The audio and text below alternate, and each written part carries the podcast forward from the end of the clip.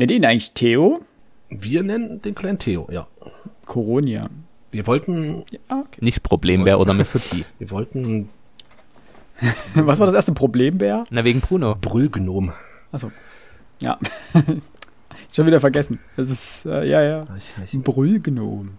Ja, vorhin, das hat er einen Quadratmund gezogen. Das Nee, fand er ich nicht so auch gut nicht bei dir auf dem Arm. Äh, so, wir haben es Dienstag, den. Was haben wir denn? 18.05. 18.05.. Ähm, wir sitzen seit kurz nach acht zusammen, weil wir eine Aufnahme starten wollten. Und haben es jetzt kurz, kurz nach zehn und beginnen jetzt. Das ist der Klassiker, ne? Weil einer von uns drei viel zu viel quasseln musste. Wer war das? Ich habe keine Ahnung. Muss Max gewesen sein. Das ist Im Zweifel bin ich's gewesen. Ja. Ernsthaft. so. Zwei Stunden rum. Haben wir nicht gesagt, wir wollen uns kurz fassen? Wir hatten vor allen Dingen richtig gute Themen für heute auf dem Plan. Ja, ja. Und das müssen wir jetzt alles über Bord schmeißen und jetzt reden wir einfach wieder nur über Bücher. Was bei einem Literaturpodcast nicht immer schlecht ist. Ja, ist, ist auch gut so. Ja. Ähm, stimmt. habt ihr, Aber wir werden auch noch andere Themen finden. hoffe ich. Also wir haben jetzt Politik, äh, Umweltverschmutzung und äh, Schutz äh, abgehakt. Wir haben Ja. das wirklich tiefgründig ähm, behandelt, das Ja. Thema. Wir können ja auch mal ein bisschen was, was, ähm, was Seichteres nehmen. Äh, Israel-Palästina-Konflikt. so einfach so ein Thema, wo man sich nicht in die Nesseln setzt. morgen wieder ähm, wo Ich muss die Debatte arbeiten. so problemlos ist. Also eine, die, eine Debatte, die einfach das Gegenteil von vergiftet ist. Ähm, Oh Gott. Nee, das, das, das wollen wir jetzt nicht tun.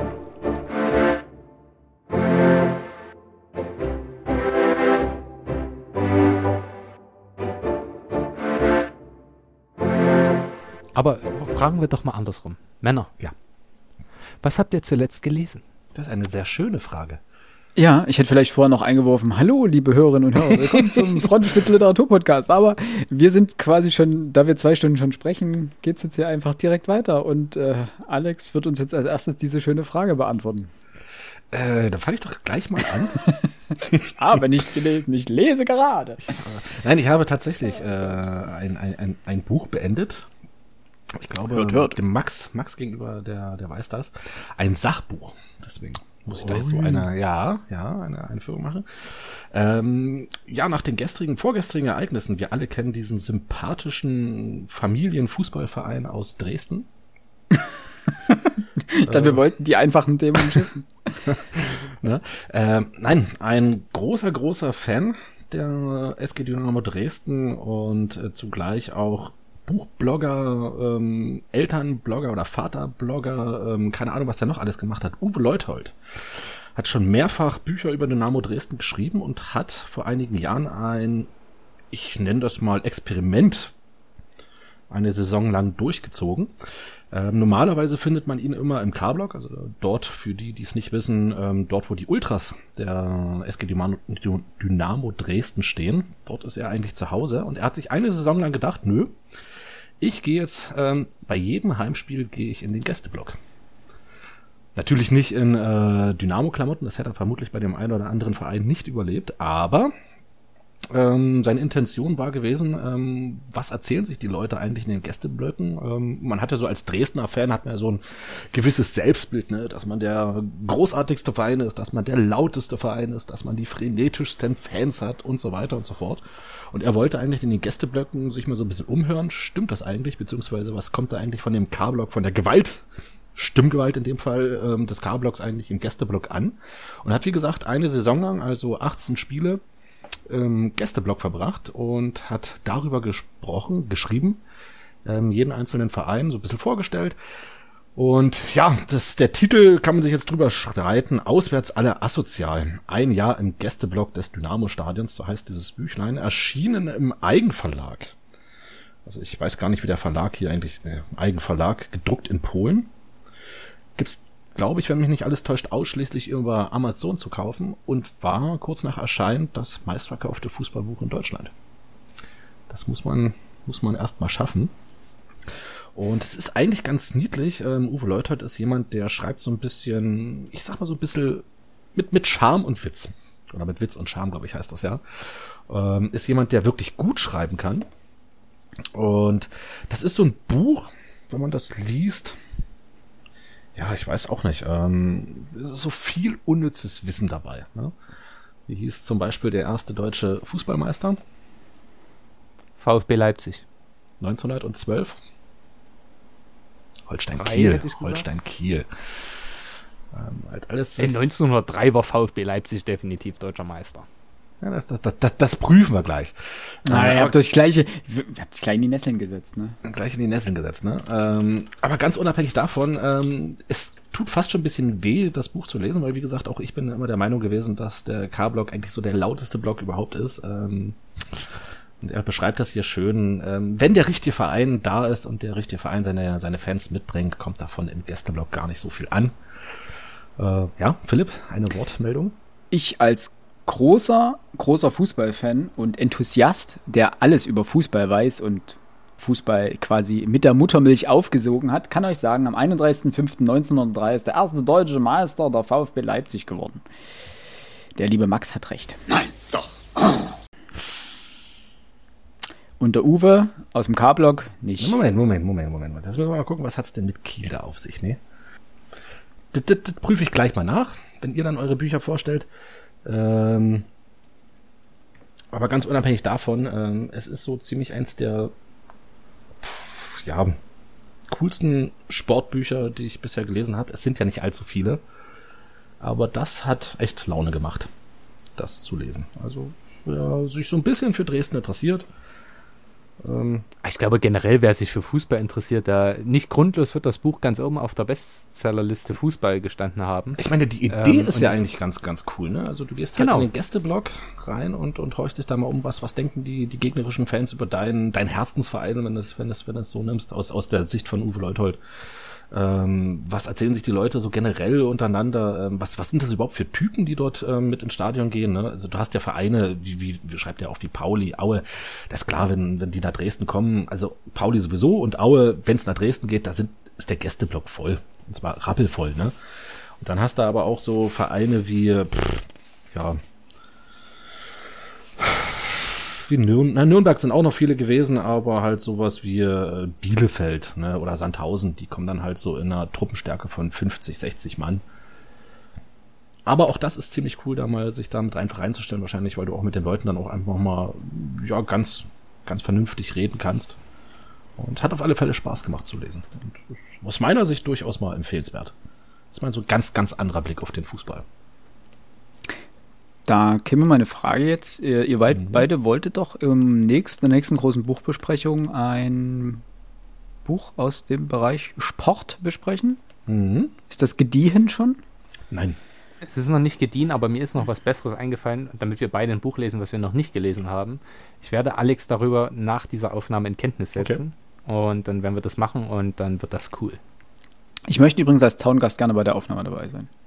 Ich werde es nicht schaffen, Darfst du es auch gern mitlesen. Na, Für dich als, als äh, Außenseiter äh, dich mit Fußball zu beschäftigen, ist ja trotzdem eine schöne Sache. Was ich auf jeden Fall anmerken möchte, ist, ähm, dass ich es komisch finde, dass sich kein Verlag gefunden hat, der das Buch selbstständig, ähm, also wenn es im Eigenverlag gedruckt wird, ist es ja faktisch äh, klassischer Amazon-Verkauf. Ähm, weil Fußballbücher verkaufen sich vor allem, wenn sie mit Dynamo zusammenhängen, eigentlich immer ganz gut. Ähm, an was es da gescheitert ist, weiß ich nicht, aber Steht auch äh, nichts ich glaube, dazu. Da hat, haben viele Verlage aus meiner Sicht einen Fehler gemacht, weil damit kannst du eigentlich ganz gut Geld verdienen, vor allem wenn du das noch ein bisschen promotest. Ich wollte gerade sagen, das ist, ähm, das ist, ist, da bestimmt was drin. das ist so ein Buch, das gehört eigentlich irgendwo in den Ladentisch. Ähm, das, das hätte sich auch äh, definitiv verkauft. Zumal er hat ja, hat ja auch diverse andere Bücher geschrieben, ähm, die, uh, jetzt, jetzt will ich nicht keinen Mist erzählen, aber ich behaupte mal, die allesamt bei Verlagen erschienen sind. Warum er das jetzt so. hier nicht gemacht hat, gute Frage. Das ist, steht, ja, genau. Ja. Übrigens, Mhm. ein Fun Fact nur dazu noch am Rande. Ähm, bei diesem Spiel, bei der ersten Meisterschaft vom VfB Leipzig, könnt ihr euch vorstellen, ähm, wer der Gegner war von VfB Leipzig? Ich habe es leider vor mir, ich kann es mir vorstellen. Es steht da. Nein. Philipp, dann löst doch auf. Der DFC Prag. Genau. Der deutsche Fu äh, F- äh, Fußballclub Prag hat äh, da mitgespielt, ein jüdisch-deutscher Fußballverein aus der böhmischen Hauptstadt Prag. Äh, Finde ich einfach grandios, dass die mit in der Meisterschaft da mitgespielt haben. Und das ganze Konzept ist, ähm, dass die praktisch überlegt haben, also es gibt verschiedene Verbände, West, Ost, Nord, Mitte, Süd. Und die spielen am Ende eine Finalrunde aus und das Endspiel ist dann, also wer das Endspiel gewinnt, ist halt Meister. Und das finde ich vom Konzept her ziemlich cool, wenn ich ehrlich sein soll. Fitstep? Also, ja, ne, es spart auch Fahrtkosten. Das ist halt so ein Pyramidensystem. Ja, ne? das, genau. Hat was von der NFL, nur da spielen ja alle gegen alle. Ja, der Max ist eingefroren, aber da der Max mich wahrscheinlich auch noch hört, ich habe die Stelle gefunden. Also ich muss mich entschuldigen, äh, Uwe Leutert hat an keiner Stelle geschrieben, dass Kiel äh, der erste Meister gewesen ist. Einfach nur im Sinne, wie er es wunderbar reinschreibt, deutscher Meister 1912. Und wie er dann weiter schreibt, ähm, ja, wenn es dann irgendwann mal die Frage ist, bei Wer wird Millionär, wer, wer war 1912 deutscher Fußballmeister, Weiß der Holstein Kiel. weiß der jetzt äh, Holstein Kiel. So ist das. Also das, Zum- das nehme Nun denn, Ja, Wer Max zurück? damit die Folge nicht ausartet, gehe ich einfach oder mache ich den Moderator und richte das Wort an Philipp. Oh, Philipp, apropos Ausarten. was haben Sie denn zuletzt gelesen? Etwas über Entarten. Äh, ich habe gelesen äh, NS Raubgut zum Stand der Provenienzforschung in Sachsen von Elisabeth Geldmacher. Ähm, das war, Guter Name. ja, ne? Ähm, das war jetzt mehr äh, einer Bewerbung geschuldet, die ich geschrieben habe, in der es um Provenienzforschung geht. Und äh, ich wollte mich damit auseinandersetzen, wie der Stand eben in Sachsen ist. Und das ist eigentlich eine Abschlussarbeit gewesen, die äh, scheinbar so gut war und so wichtig war, dass sie danach gedruckt wurde. Und zwar äh, im äh, Kulturwissen Bildverlag und vertrieben in dem Fall über die Sächsische Landeszentrale für politische Bildung. Ich weiß nicht, ob das auch noch mal regulär anders erschienen ist. Das habe ich nicht auf dem Schirm. Ich habe es, wie gesagt, über die Landeszentrale für politische Bildung bezogen. Ähm, kann auch gar nicht mehr sagen, ob und was ich dafür bezahlt habe. Ich glaube, es war günstig, wie es ja meistens so ist dort.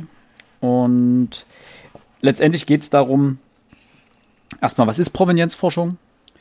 Ähm, dabei wird erklärt, dass der Begriff sich vom lateinischen äh, Wort proveniere, also ähm, hervorkommen oder auftreten, ableitet und sozusagen die Biografie, also die Herkunft und den historischen Kontext ähm, von Objekten untersucht.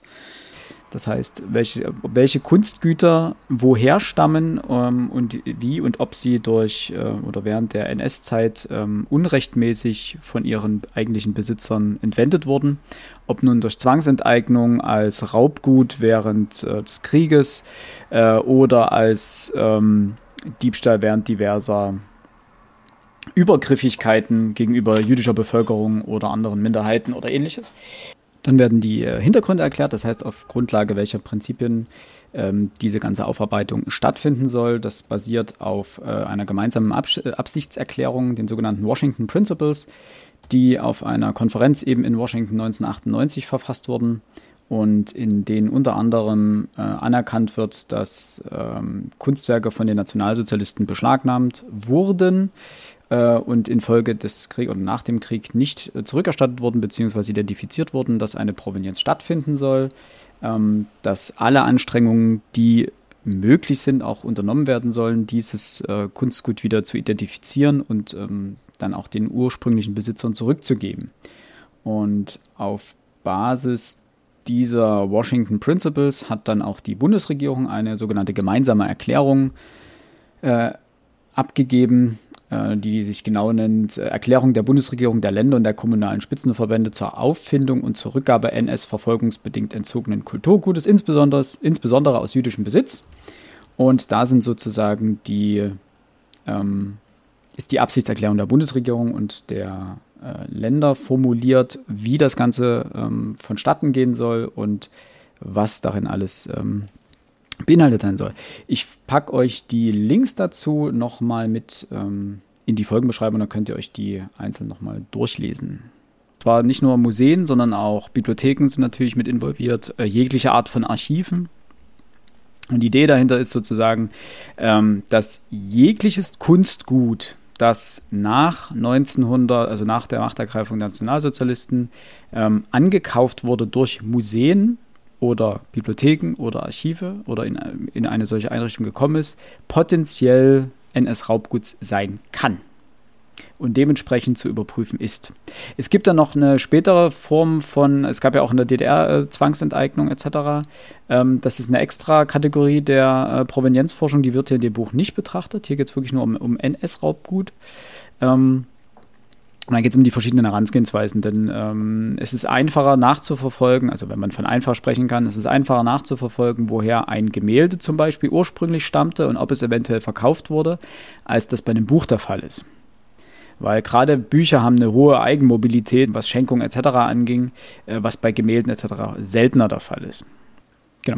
Dann wird äh, noch, und das ist eigentlich so grundlegend einer der zwei großen Hauptblöcke, ähm, darauf eingegangen, wer die Akteure in Sachsen sind. Das heißt, welche Institutionen derzeit äh, maßgeblich an der Provenienzforschung beteiligt sind und welche Projekte da bisher, also bis 2019, als das Buch erschien, äh, bis 2019 ähm, angelaufen sind, beziehungsweise auch schon abgeschlossen sind. Und da sieht man, das sind immer äh, relativ kurze Projekte, in der Regel so zwei Jahresprojekte, auch mal drei oder vier Jahre. Ähm, aber meistens in relativ überschaubarem Rahmen und dann müssen wieder Gelder beantragt werden und dann kommen die nächsten Projekte. Und dann der letzte Teil beschäftigt sich dann fast ausschließlich mit der Bestandsaufnahme der Provenienzforschung in Sachsen, also welche Methoden äh, es gibt, äh, die Auswertung und Erhebung äh, der Daten, ähm, was sozusagen bei uns unter Provenienzforschung verstanden wird. Also da geht es weniger um die begriffliche Thematik, sondern ähm, was ist in Anführungsstrichen normale museale Arbeit äh, und was äh, läuft dann schon unter Provenienzforschung. Und von wem die jeweiligen Initiativen ausgehen und was die Voraussetzungen sind, was vielleicht auch die oder welche Möglichkeiten es gibt, auch Prozesse zu vereinfachen oder beziehungsweise macht die ähm, Autorin ein paar Vorschläge, wie die Forschung in der Richtung noch ähm, mehr Früchte tragen kann, welche Methoden es noch zu schaffen gibt oder wo es Probleme gibt ähm, bei der Forschung, äh, sei es bürokratisch, sei es äh, projektmäßig. Also dass auch gerade die Projektarbeit nicht unbedingt die beste Methode ist für eine Provenienzforschung, sondern dass man eine kontinuierliche feste Stelle prinzipiell braucht an den Häusern oder feste Stellen sogar, äh, die sich nur mit Provenienzforschung beschäftigen und mit der eigenen Sammlung und der Geschichte der eigenen Sammlung. Kannst du es empfehlen? Äh, ja, es, es, ist wie gesagt eine Abschlussarbeit, das merkt man an einigen Stellen, vor allen Dingen an der Gliederung des Ganzen. Ähm, liest sich aber dadurch ganz entspannt lockerflockig weg gibt viele Bildbeispiele, okay. viele Verweise. Vor allen Dingen, wenn man sich mit dem Thema näher beschäftigen will, gibt es einen großen Anhang ähm, mit Quellen und Literatur. Also es ist wissenschaftlich gut recherchiert, ähm, lässt aber auch einen Laien nicht hängen. Also ist auf jeden Fall interessant, äh, um sich mit dieser Thematik einfach mal grob zu beschäftigen, denn das ist ein wichtiger Punkt, nicht nur in Sachsen, sondern in ganz Deutschland, ähm, der auch in den nächsten Jahren maßgeblich Kultureinrichtungen wie Museen, Bibliotheken und Archive beschäftigen wird. Was? Max, jetzt. Unaufgefordert, oder doch aufgefordert jetzt. Ja, du bist ähm, ja dran ähm, quasi. Ja. Würde ich, genau, zu meinen, oder meinem, ich fange mit einem an. Ich weiß nicht, wie viel habt ihr noch auf dem, auf dem Tisch liegen, was ihr Anderthalb. gelesen habt? Anderthalb. Bei mir ist es tatsächlich gar nicht so viel. Ähm, ich bin die letzten Wochen durch das viele Schreiben für bestimmte Prüfung ähm, nicht dazu gekommen, viel zu lesen. Nichtsdestoweniger ein Buch, das ich vor allem unseren Zuhörerinnen und Zuhörern äh, sehr ans Herz legen möchte. Es handelt sich dabei um Hermann Kurzges Literaturlesen wie ein Kenner, eine Handreichung für passionierte Leserinnen und Leser. Hermann Kurzke ist emeritierter Professor für neuere und neueste Literatur in Mainz gewesen. Oder er ist immer noch emeritierter Professor, aber er war dort eben. Das heißt, emeritiert heißt, er ist dort schon ausgeschieden, er ist in Pension. Ähm, und er schreibt ein Buch darüber, wie man mit Literatur umgehen kann, um ihr eben auf die Schliche zu kommen. Um eine Unterscheidung vornehmen zu können zwischen seichterer Literatur und Weltliteratur oder um eben zu einer bestimmten Deutung zu kommen. Und dem gibt er eine Handreichung. Und er geht dahingehend immer mit einem bestimmten äh, auf eine bestimmte Herangehensweise ran, ähm, die ich jetzt hier nicht weiter ausführen möchte. Aber es hilft für Menschen, die sich jetzt sagen, ach Mensch, ich habe mir immer so eine Mühe gegeben, aber manche Bücher bleiben für mich immer noch ein Buch mit sieben Siegeln. Und er gibt hier wirklich exemplarisch ein gewisses Werkzeug an die Hand, durch das man seinem oder ja doch seinem Lieblingsbuch ein bisschen näher kommen kann. Was dabei interessant ist, er geht auf ganz viele verschiedene Bücher ein, alle selbst gelesen, wie er schreibt. Ähm, und da ist die Spannbreite extrem groß. Ob es nun Dantes Inferno ist oder eben äh, Ray Bradburys Fahrenheit 451. Es gibt für ihn da keine großen Grenzen. Also auch Populärliteratur ist für ihn da jetzt keine Sache, des, die man ausschließt. Mm, was für mich so interessant war, ich habe ja eines Tages mal äh, Germanistik studiert. Dementsprechend sind viele Dinge, die hier vorkommen, für mich nicht neu. Aber für diejenigen, die sich im Abitur oder wo auch immer immer gesagt haben, Mensch, was soll denn das alles mit diesen Metren und im Gedicht oder was soll denn das, dass wir uns immer den Autor angucken? Für diejenigen ist dieses Buch insoweit hilfreich, als dass es sehr gut zeigt, warum macht man das eigentlich? Was kann ich daraus schließen? Ein gutes Beispiel dafür ist ähm, die Blechtrommel von Günter Grass. Günter Grass Blechtrommel ist viele Jahre anders gelesen worden, als sie heute gelesen wird. Denn nachdem er in den frühen 2000ern, wenn mich nicht alles täuscht, seine Autobiografie beim Häuten der Zwiebel veröffentlichte und angab, freiwillig in die Waffen-SS eingetreten zu sein, und wenngleich er da noch sehr jung war, ähm, ist doch die Lese oder die, die, die Interpretation seines Buches jetzt eine andere. Denn diese Verdrängung, die stattfindet, die in faktisch jedem Menschen zu bestimmten Sachen stattfindet, nur eben bei Grass zu seiner NS-Zeit, ähm, findet sich ganz, ganz stark in der Blechtrommel. Und daran macht er beispielsweise dann fest, warum es eben häufig, wenn nicht gar immer sinnvoll ist, zu gucken, okay, wer war der Autor oder die Autorin, ähm, was hat ihn oder sie bewegt, warum schreibt er oder sie so, wie er oder sie schreibt. Kann ich allen nur ans Herz legen, ähm, liest sich im Übrigen auch ganz toll runter, weil er die einzelnen Bücher einzeln abarbeitet, getrennt nach Genres, weil sich das für die Interpretation anbietet, nicht die, gleich, die gleiche Herangehensweise an ein Gedicht zu bringen wie an einen Roman oder gar einen Romanzyklus. Ähm, aber ich kann es wirklich jedem nur ans Herz legen. Selten hat man so frei von dem normalen germanistischen Forschungsduktus, nämlich Unverständlichkeit und reihen Sie bitte noch ein paar Fachwörter an diesen Satz dran, damit es auch wirklich niemand außerhalb des Forschungsdiskurses verstehen kann. Selten hat man ein so verständliches Buch lesen dürfen, bei dem aus jeder Faser spricht, Mann sind Bücher toll. Und es gibt die ein oder andere Überraschung, was für Bücher er hier drin behandelt. Auch ich kannte einige nicht mal vom Hören, sei es jetzt irgendwelche italienische Literatur, von der ich einfach Schande über mein Haupt noch nichts gehört habe. Aber er behandelt rein der Forschung wegen auch ähm, Michael von Josef Goebbels ähm, und spricht über dieses Buch und geht mit den gleichen Handwerksstücken, geht er an dieses Buch ran und kann eben so etwas nachweisen, was ich hier nicht vorweggreifen möchte. Und das ist aus meiner Sicht wirklich empfehlenswert und einfach ein richtig gutes Sachbuch, das man auch mal, wenn man nur 10 Minuten Zeit hat, dann liest man eben nur was zu einem Buch hier drin und so arbeitet man sich peu à peu durch eben jenes durch. Also meine Empfehlung, Hermann Kurzke, Literatur lesen wie ein Kenner, ähm, erschien im CH Beck Verlag, relativ teuer, glaube ich, 28 Euro, ja. aber eine große Empfehlung von mir, hat mir viel Freude bereitet. Kurze Frage dazu. Ähm, du hast ja erzählt, äh, dass er gerade auch auf, darauf eingeht, ähm, dass der Autor eine gewisse Rolle spielt, natürlich bei der Deutung des Textes. Ähm, differenziert er auch den Autor vom Text dann wieder? Das, was jetzt greife ich ein bisschen vorweg, das ist ein Thema, das wir eigentlich in einer extra Folge mal besprechen wollten, ähm, auf das wir nochmal eingehen müssen eigentlich aus aktuellem Anlass, ähm, dass der Autor ja nicht gleich sein Erzähler ist, beziehungsweise sein Protagonist. Also, dass natürlich ähm, man durch die Interpretation oder bei der Interpretation des Textes ähm, den Autor im Hinterkopf behalten muss und dass er natürlich äh, eine gewisse Rolle spielt bei seinem Schriftstück oder seinem Werk. Ähm, dass er aber nicht immer gleichzusetzen ist mit seinem Protagonisten, wie wir das ja auch bei Thomas Mann und äh, Tod in Venedig hatten. Ne? Wir können eins festhalten. Der Autor ist niemals eins zu eins der Erzähler. Niemals. Denn dann brauchen wir die Fiktionsidee von Literatur, können wir ad acta legen. Außer es ist eine Autobiografie.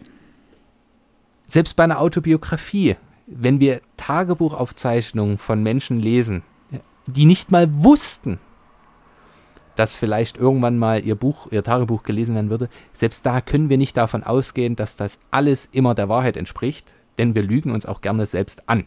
Dementsprechend kann es dort keine hundertprozentige Wahrheit geben und das gleiche findet bei Autobiografien statt.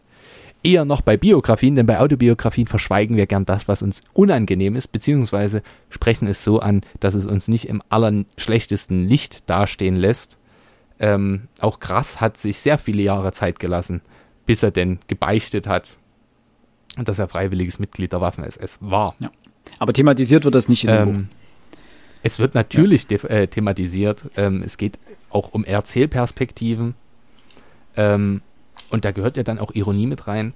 Aber es wird auch thematisiert, dass sich teilweise auch natürlich der Autor in bestimmten Figuren wiederfinden kann.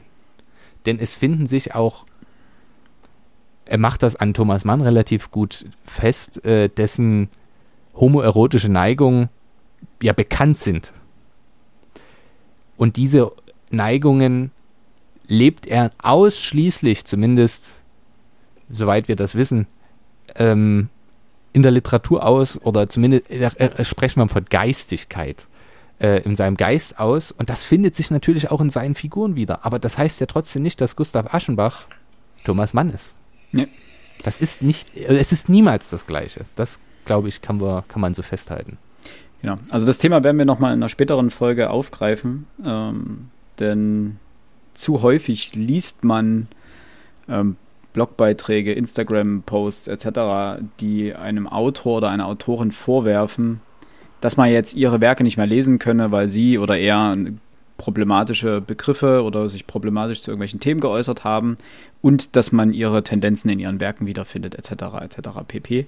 Ähm, da müssen wir nochmal drüber sprechen, denn da gilt es zu differenzieren. Das aber an anderer Stelle. damit wir den Rundgang weitermachen, gebe, übergebe ich jetzt das Wort an Onkel Alex. Das passt wunderbar, weil ähm, der Erzähler ähm, dem Buch, welches ich jetzt mal gleich vorstelle, ähm, ebenfalls eine ganz, ganz große Rolle spielt. Zuerst zum Titel, ähm, tatsächlich vor kurzem erst beendet, Philip Myers, der erste Sohn. Hm. Ähm, eines der merkwürdigsten Bücher, die ich in den letzten Jahren, muss man fast schon sagen, gelesen habe. Es ist ein ganz schöner Wälzer. Es hat zwar nur in Anführungszeichen knapp 600 Seiten, aber es ist so klein und so eng geschrieben, dass würde es in Anführungszeichen auf normale Größe ähm, gedruckt sein.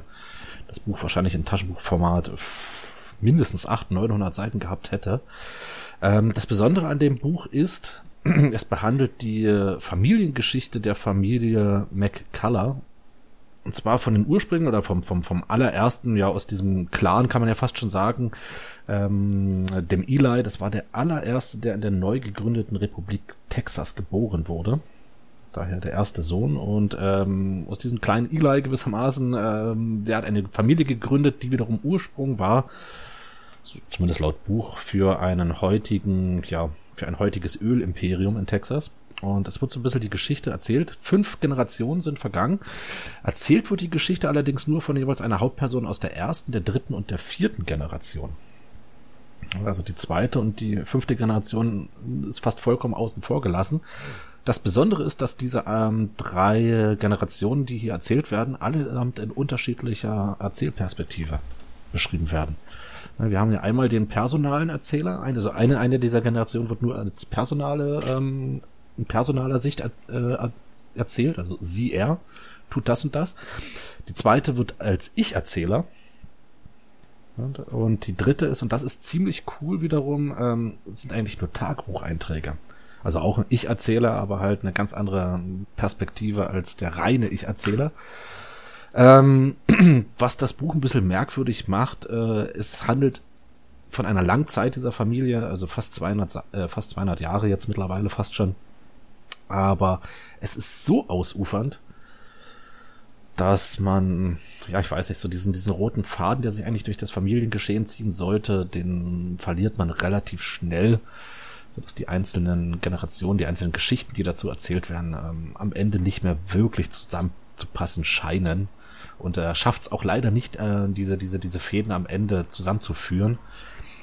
Verschenktes Potenzial, nichtsdestotrotz eigentlich ein ganz ja, cooler Roman, wenn man von diesen Merkwürdigkeiten mal absehen kann. Ähm, auch für diese unterschiedlichen Erzählperspektiven muss man sich jedes Mal neu reingewöhnen. Ähm, zumal er das nicht ganz konsequent macht. Also gerade die, die ähm, Kapitel, die aus, aus Sicht eines Tagesbuch, des Tagebuchs geschrieben werden, am Anfang wirklich sehr stringent. Da merkst du, okay, das ist wirklich Tagebucheinträge, die man da liest. Ähm, das verläuft sich aber später immer mehr wirklich in diese ganz normale Ich-Erzähl-Perspektive. So würde keiner sein Tagebuch schreiben, wie es am Ende des Buchs dann ne, ähm, gewissermaßen geschrieben wird. Ja. Also nur Ja, eine, nur eine Ja. eingeschränkte Weiterempfehlung? Ja, ähm, die Frage ist, wer kann damit was anfangen? Also, ähm, das ist jetzt kein Buch, was man lesen sollte, wenn man jetzt, oh, ein amerikanischer Autor, ja, dann hole ich mir den Philipp Meyer.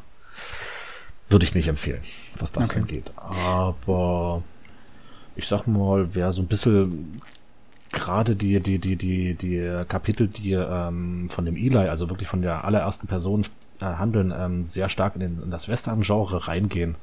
Wer damit was anfangen kann, dem sei es wiederum sehr wohl empfohlen, Hm. das Buch. Ja, und. Ja, ich dachte nur gerade, weil du gerade meintest 600 Seiten, also sehr viel Text, sehr dickes Buch. Es ist ja, muss es schon eine klare Leseempfehlung für eine bestimmte Zielgruppe im Zweifelsfall sein, damit man dazu greift. Das ist kein Buch, wo man sagt, ich habe jetzt mal einen Nachmittag übrig, das gönne ich jetzt mal dem, oder da gönne ich mir jetzt mal das Buch. Ähm, Nee, das ist eher so, ähm, wenn du gar nicht weißt, was du lesen sollst, liest du das.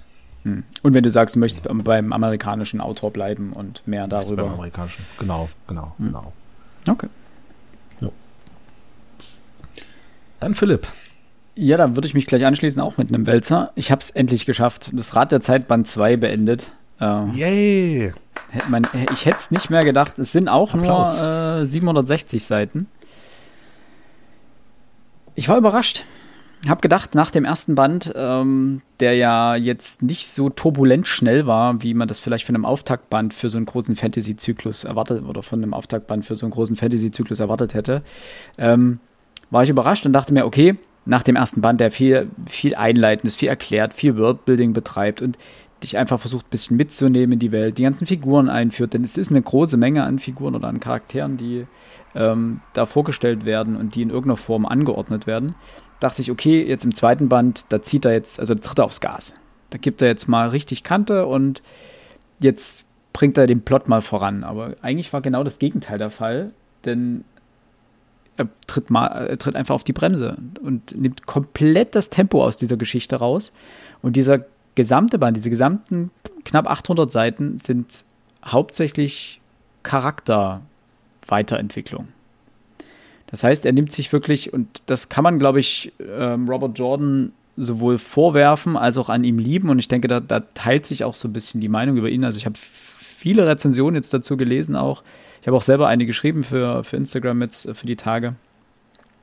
Viele Rezensionen dazu gelesen und die fallen so und so aus. Nämlich die einen sagen, es ist stinkend langweilig, es passiert auf 800 Seiten quasi fast gar nichts. Und die anderen sagen, oh, wie großartig, jeder Charakter bekommt eine plausible Hintergrundgeschichte, jeder Charakter wird ausgeformt und man kann richtig sein, seinen Weg, seine, seine, seine Entscheidung nachvollziehen. Man weiß, warum er sich so, warum er dies tut, warum er jenes tut. Ja. Und ich ordne mich so ein bisschen dazwischen ein, denn zum einen ja, er gibt allen Charakteren, die er dort erschaffen hat, die zu seinem inneren, zu seinem Inner Circle quasi gehören äh, und auch die sich ein bisschen da drumherum gruppieren, gibt er viel Raum, sich zu entwickeln. Er hat das Problem seiner Redundanz noch nicht ganz abgelegt. Ähm, also auch da bekommt man die gleiche Information gerne zwei oder dreimal mitgeteilt. Und es gibt auch gewisse Figuren, die mit ihrem Schicksal hadern. Und das stellt er dann auch wirklich so dar, dass sie einfach ihre, ihr Schicksal ablehnen und das wie so ein Mantra vor sich her beten. Und du über 500 Seiten verteilt immer wieder liest, nein, ich bin das nicht, nein, ich bin das nicht, nein, ich bin das nicht, ich kann das nicht sein. Und irgendwann denkst du dir als Leser einfach nur, ich habe es verstanden. Ich weiß, das soll diesen Leidensweg und diesen, diesen inneren Konflikt transportieren. Das weiß ich, aber es ist nicht sehr elegant gelöst, indem du mir immer, also dass du mir immer wieder die gleiche Formulierung um die Ohren haust.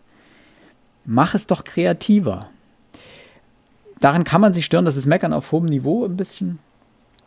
Ähm, zumal er ganz am Ende wieder so, so einen Plot-Twist reinbringt, den es, den, so einen ähnlichen gab es im ersten Teil schon mal, der so ein bisschen an Haaren herbeigezogen wirkt wo man sich dachte, warum?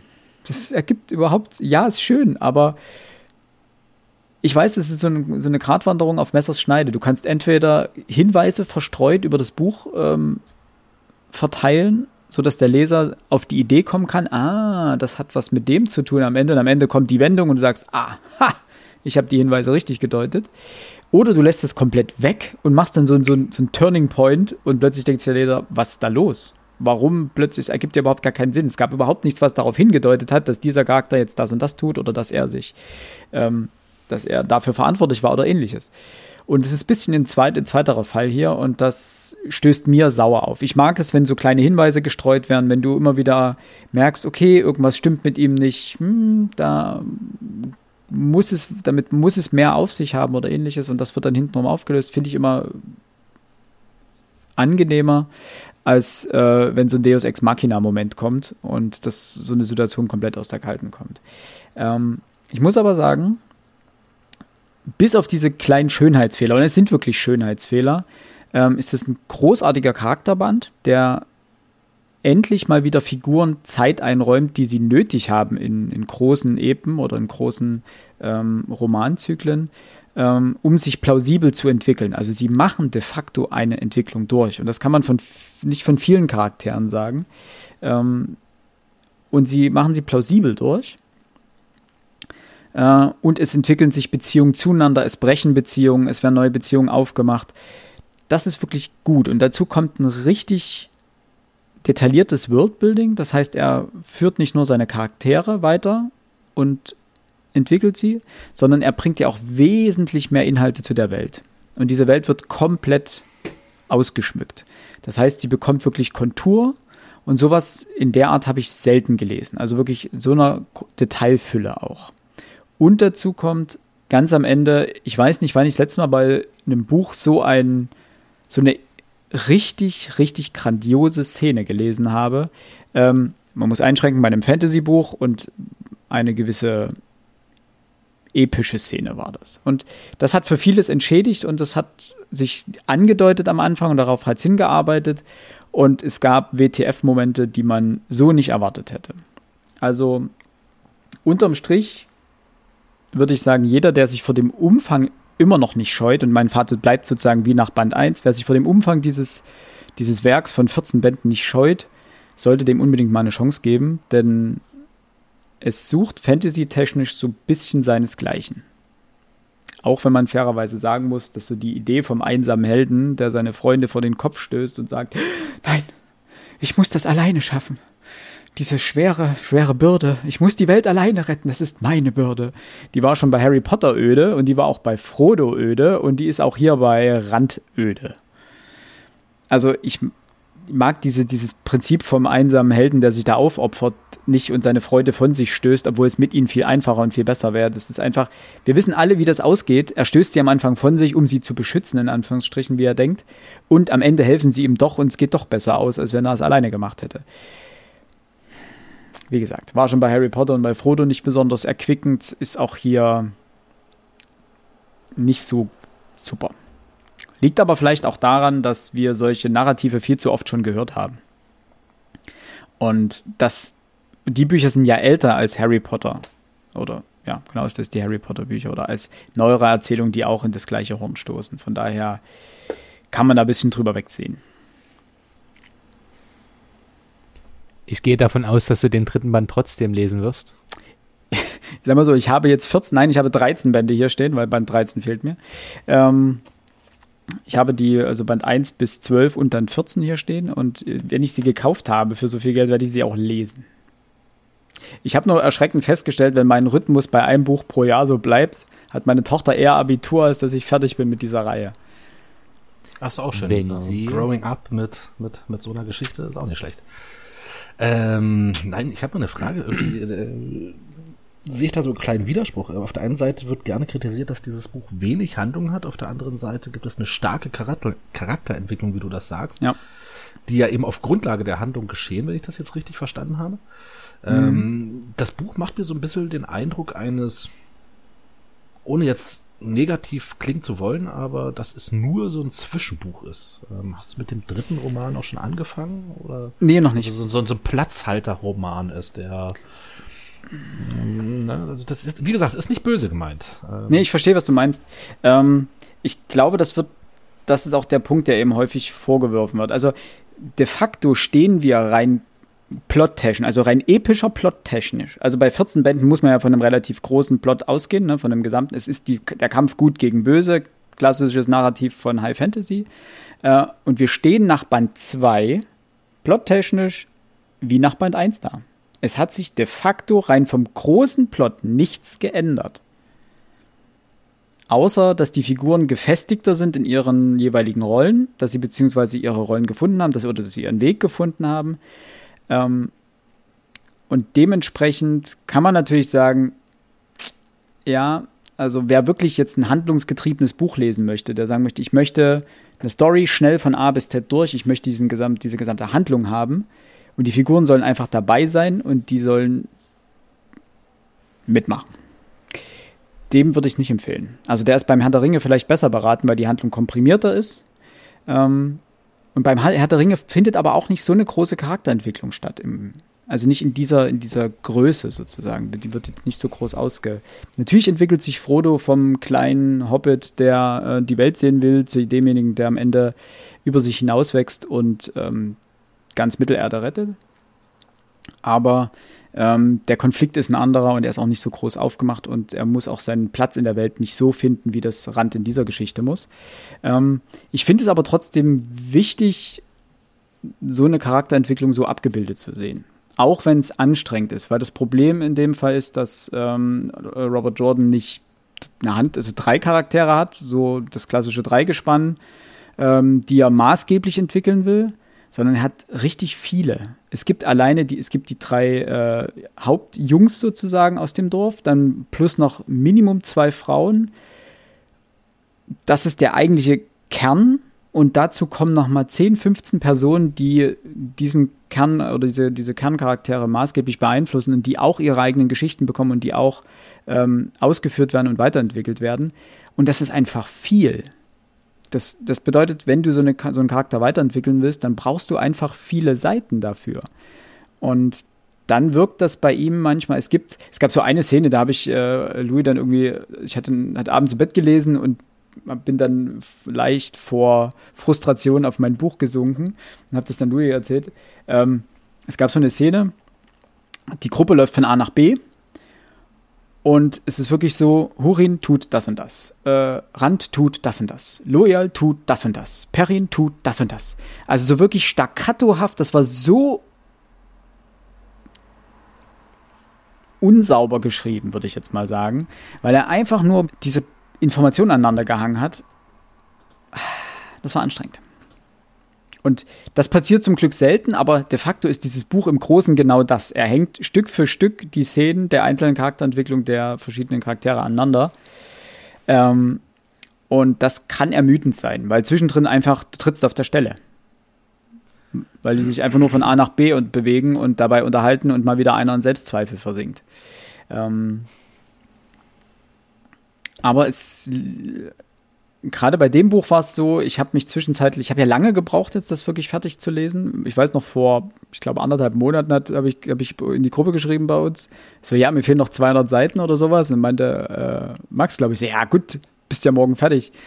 Ich habe mich so gequält, weil es einfach Stellen gab, die, die zogen sich so hin. Da hat man abends so zwei Seiten gelesen und dachte man, ach ja, okay, gut, jetzt reicht so erstmal wieder. Aber das Ende reißt das dann wieder ein bisschen raus. Also das es lohnt sich dann hintenrum schon. Und äh, ich hoffe einfach, dass man so die Früchte dann so ab der Hälfte dieser Reihe dann anfangen kann zu ernten. Also am Anfang so ein bisschen Arbeit steht, natürlich das Ganze muss aufgebaut werden, es muss erstmal jeder an, an, an seine Position gerückt werden und dann kommt es zu den, zu den Szenen, die man lesen möchte. Und so kleine Teaser gab es immer schon mal und er, es gibt Momente, wo man wirklich merkt, dass es grandios ist und grandios sein kann. Ja, jetzt hoffe ich mal, dass es nicht versaut.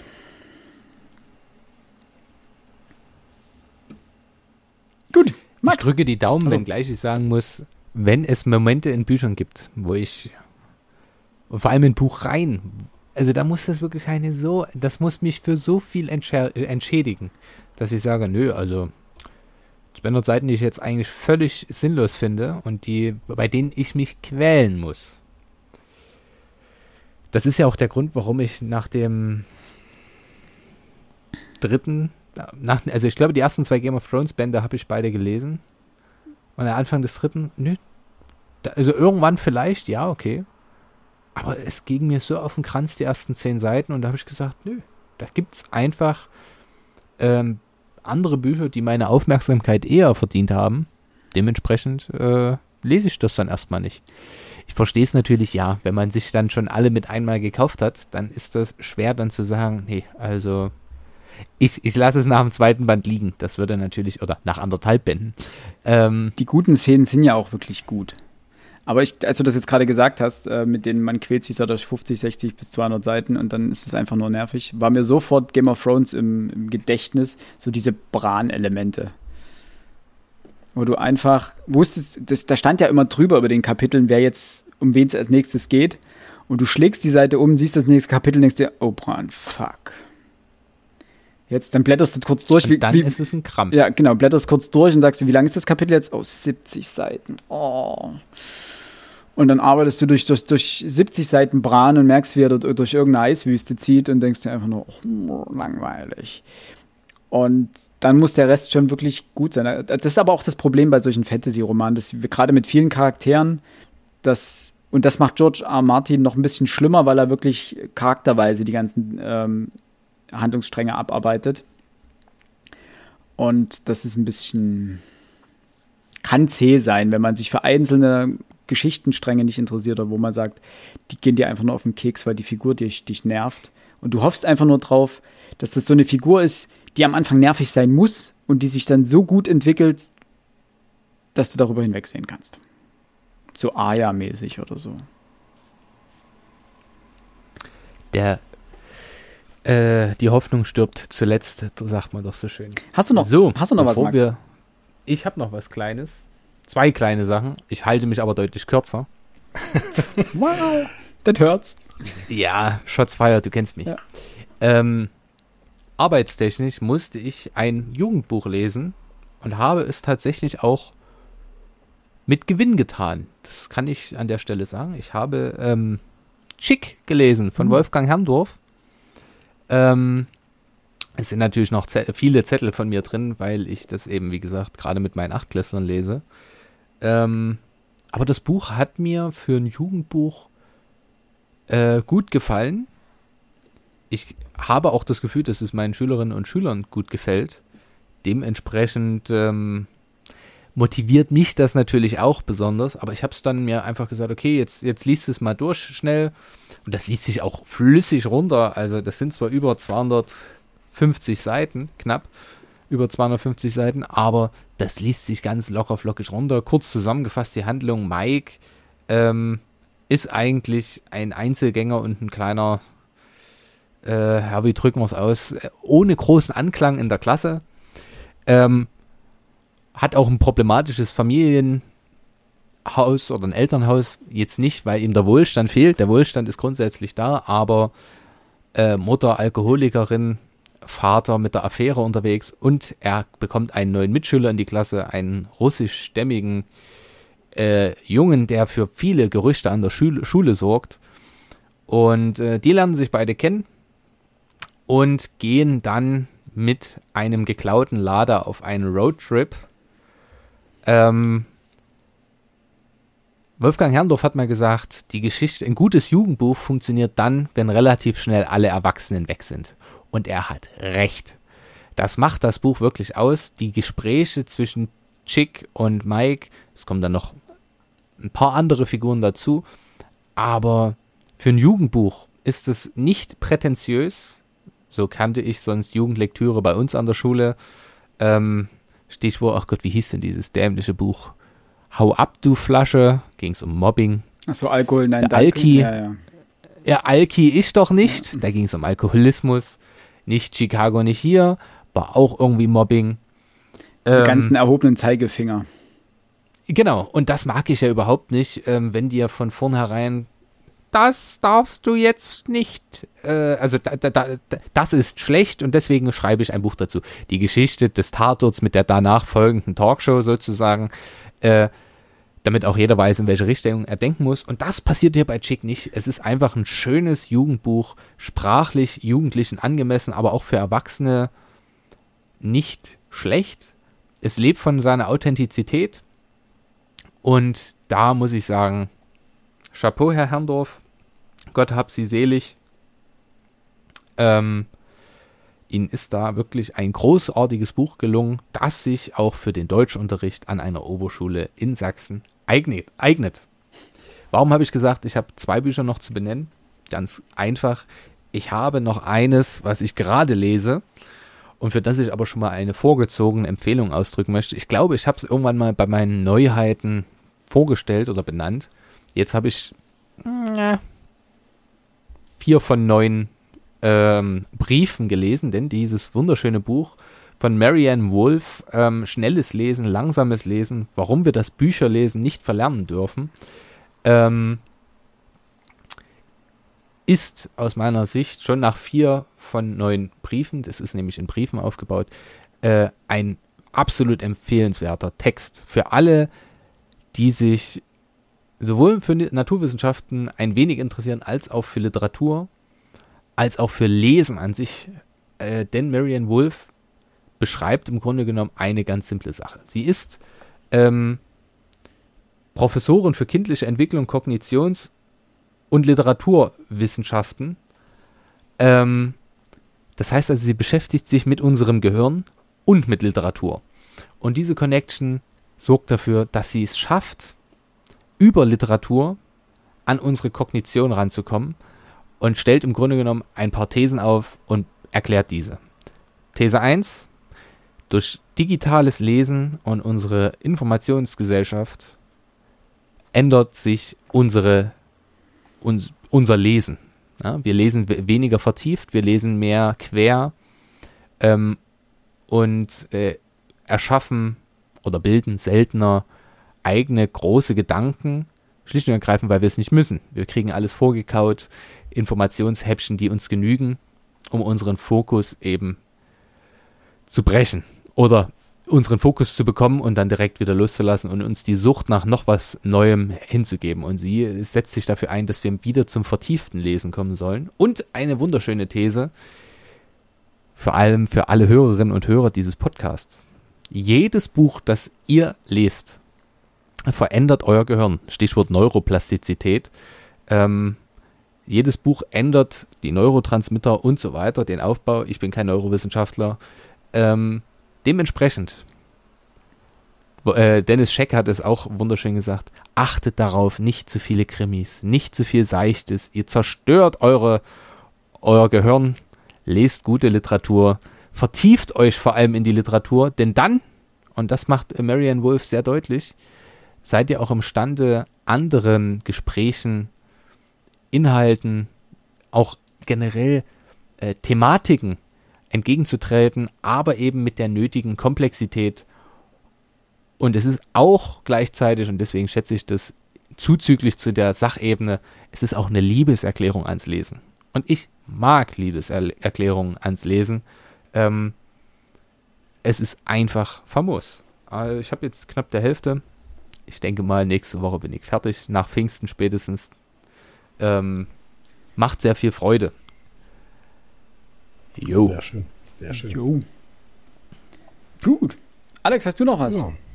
Nee, Max, du hast noch mal einen Finger gehoben. genau, ich möchte noch, also ich werde dann vielleicht dann die Zusammenfassung für was anderes geben, aber ich habe noch drei neue Bücher, die ich euch gern zeigen möchte. Die habt ihr nämlich auch noch nicht gesehen. Wobei das eine hatte ich schon mal in die Gruppe gestellt. Ähm, wir hatten zuletzt drüber gesprochen, rein thematisch. Ähm, Peter André Alt. Äh, das Buch heißt tatsächlich, jemand muss die Josef K. verleumdet haben. Erste Sätze der Weltliteratur und was sie Mhm. uns verraten. Habe ich mir jetzt mal Kafka. gekauft. Habe noch Okay. nicht, äh, ist, stammt natürlich aus dem Prozess. Ähm, habe natürlich noch nicht ganz, das heißt noch nicht ganz, ich habe noch nicht reingelesen. Bin aber sehr gespannt und jedes Kapitel beginnt mit einem Zitat. Äh, hier beispielsweise beim ersten Kapitel schreibt den ersten Satz so, dass der Leser unbedingt auch den zweiten lesen will, von William Faulkner. Ähm, und das ist auch für mich die Idee. Ich interessiere mich für erste Sätze, weil erste Sätze sehr viel über große Literatur sagen. Äh, das zweite Buch, das ich noch benennen möchte, habe ich reingelesen, bin auch schon auf Seite hm, paar 50. Ähm, Volker Reinhardt, Die Macht der Seuche, die Geschichte der Pest von 1347 bis 1353. Ähm, Volker Reichert erzählt eine kleine Geschichte der Pest, denn es ist nicht die gesamte Pest, die wir hier äh, weltweit überall und so weiter hatten, sondern er beschränkt sich meist auf die Jahres- äh, Jahre 1347 bis 1353 und schaut, was wir aus dieser Pest für die Neuzeit übernehmen können. Schaut sich auch gewisse Quellen an, Literatur dazu. Äh, hier stichwortartig wäre das Decameron von äh, Boccaccio zu benennen, der ja faktisch eine Pest, äh, eine Pestnovellensammlung geschrieben hat. Denn Grund dieser Novellensammlung ist ja, dass diese Adligen sich aus Florenz verziehen und sich jeden Tag, an den zehn Tagen, die sie unterwegs sind, erzählen sich die Leute jeden Tag zehn Geschichten. So kommen wir auf 100 Geschichten. Ähm, bisher informativ, schön populärwissenschaftlich, natürlich auch mit Quellen, wieder Endnoten. Ich mag keine Endnoten, aber äh, man lernt auf jeden Fall was und ich bereite mich damit wieder mal ein bisschen auf Unterricht vor. Ich mag es. Schüler feiern die Pest als Thema, jetzt nicht, wenn sie sie haben, das wäre blöd. ähm, und ich möchte immer ein bisschen mehr Hintergrundwissen haben, als dass es die Schüler kennen können, äh, auch wenn es in der sechsten Klasse meist behandelt wird. Ähm, ich freue mich schon sehr drauf, das weiterzulesen. Und zu guter Letzt wurde im literarischen Quartett besprochen, aber nicht in der aktuellen Folge vom vergangenen Freitag, sondern in der Folge davor und hat mich inhaltlich absolut überzeugt, weil ich die Thematik ob der Aktualität, ihr erinnert euch an den Folgenbeginn, ähm, sehr spannend finde. Äh, Yishai Sarit müsste ein israelischer Autor sein, äh, mit dem wundervollen Titel Siegerin, ist dieses Jahr erschienen im Kein und Aber Verlag. 2020 in, äh, in Israel und 2021 auf Deutsch. Ähm, die Grundgeschichte ist relativ simpel. Eine Psychologin berät viele Jahre das israelische Militär. Warum? Weil es auch für israelische Soldaten nicht so einfach ist, äh, Menschen töten zu müssen, nötigenfalls. Wir alle, oder wir alle Menschen, die in diese Situation kommen, bekommen auch psychische Probleme. Und sie sorgt eben dafür, dass es, dass diese Menschen mit dem Töten klarkommen, mit ihrem Job klarkommen. Das wird aber auf eine große Probe gestellt, als ihr eigener Sohn zum Militärdienst eingezogen wird. Und sie kommt in eine psychische Grenzsituation, drücken wir es mal so aus. Und darauf bin ich wahnsinnig gespannt. Es wurde sehr positiv im literarischen Quartett besprochen. Ähm, ist ein kleines Büchlein von 250 Seiten. Ähm, aber ich mag den kein, kein und Aber Verlag. Es ist ein sehr kleiner Verlag. Ähm, die dürfen auch mal unterstützt werden. Außerdem, wenn ich montags in Chemnitz bin, kann ich selten an einer Buchhandlung vorbeigehen, ohne was zu kaufen. Und da bin ich dann schwach geworden. So viel nur zu meinen neuen äh, Anschaffungen. Habt ihr dazu noch was? Nee, ich, ähm, zwei Stück ganz frisch gekommen. ähm, einmal Richard Wright, Schwarzer Hunger, ähm, im Original erschienen 1947. Äh, das ist übrigens der, der ähm, den Roman Native Son oder ähm, Sohn dieses Landes geschrieben hat. Hm. Hm. Hatte ich schon mal vorgestellt. Äh, das einfach nur, weil es eines der wenigen Bücher von ihm ist, die auf Deutsch erschienen sind. Deswegen habe ich mir das geholt. Hat einen schönen Schreibstil. Ist wohl eher eine Biografie als wirklich ein klassischer Roman. Und dann noch ein Roman von 1957, ähm, James. Ich habe keine Ahnung, wie man das ausspricht. A-G, A-G-E-E -E, geschrieben. Ähm, sagen wir A-G. James A.G. Äh, auch das eher, ähm, also ein Roman allerdings mit biografischen Zügen, ähm, in dem er wohl den Tod seines Vaters, als er selber sechs Jahre verarbeitet. Und das nur so viel. Ich glaube, zu dem werde ich dann auch mal wieder Rezensionen raushauen. Sehr gut. Das finde ich gut. Beide relativ, vermutlich relativ schnell zu lesen. Und Philipp, du noch was? Nee, ich äh, muss gerade okay. aufs Sparschwein achten. Dementsprechend äh, sind Bücher leider erstmal, stehen hinter Essen. fairerweise. Soll auch nicht ganz unwichtig sein. Ja, fairerweise muss ich sagen, der, die, der, der Stapel der Bücher, die ich noch lesen kann, die noch im Regal vor sich hin stehen, ja. so die man irgendwann mal gekauft hat, so, oh, das ist interessant, das muss ich mal kaufen. Ähm, und die man dann irgendwo nach hinten geschoben hat, weil noch was anderes Interessantes davor kam, kennt ja, glaube ich, irgendwie jeder, äh, ist noch relativ groß und dementsprechend gehe ich einfach nicht in Buchhandlungen und gucke einfach auch nicht, was gerade so erscheint. Also ich versuche mich da emotionslos zu halten in irgendeiner Form, weil ich weiß, dass ich ansonsten dann doch wieder schwach werden würde. Äh, und bleib erstmal bei meinen Leisten als Schuster. Ja. Hab ja noch genug. Habe jetzt zum Beispiel von Stephen Fry, da hatte ich, das hatte ich letztens gepostet, äh, Mythos und Helden. Äh, Stephen Fry ist ja Altertumsforscher in, in England und der hat griechische Sagen neu interpretiert gewissermaßen. Also er hat sie frei nacherzählt. Und das macht er mit so schönem britischem Humor und mit so einer schönen Lockerheit, aber immer noch so nah am, am, an der Quelle sozusagen, ohne dass es eine 1 zu 1 Überführung ist, dass es sich einfach schön liest. Und dazu kann ich aber beim nächsten Mal, glaube ich, noch ein bisschen mehr sagen. Da habe ich jetzt so einzelne Geschichten gelesen, also einzelne Mythen oder beziehungsweise Sagen. Ähm, und die sind sehr, sehr erfrischend schön. Also mal wieder eine andere Herangehensweise an die, an die, die klassischen Texte, die einfach so schön locker ist und einfach einen, einen schöneren Zugang bietet, als das vielleicht die, an Anführungsstrichen, angestaubten klassischen Übersetzungen tun. Schön, schön. Gut. Ich sagen, haben wir es für heute? No? Wir haben nur eine Stunde gesprochen. Ich bin so stolz auf uns. Es ist auch erst Krass. um elf. Ich meine. Viertel, Viertel zwölf gleich. Ach Gott, nee. Ja, ja. Liebe Hörerinnen und Hörer, vielen, vielen Dank äh, fürs äh, Zuhören. Äh, wir hoffen, unsere Buchempfehlungen haben Eindrücke. Oder Eindrücke trifft es vielleicht eher, es war ja nicht alles Empfehlungen. Ähm, haben euch gefallen. Wenn ihr mehr dazu wissen wollt, dürft ihr uns natürlich gerne anschreiben via Instagram oder Twitter äh, stehen wir euch gerne Rede und Antwort zu diesen Büchern, äh, wenn ihr da genaueres wissen wollt. Ansonsten wünschen wir euch eine schöne Zeit, äh, schöne Pfingsten, die stehen ja jetzt an. Bleibt gesund und bis in zwei Wochen wahrscheinlich. Adieu, tschüss. Bis denn.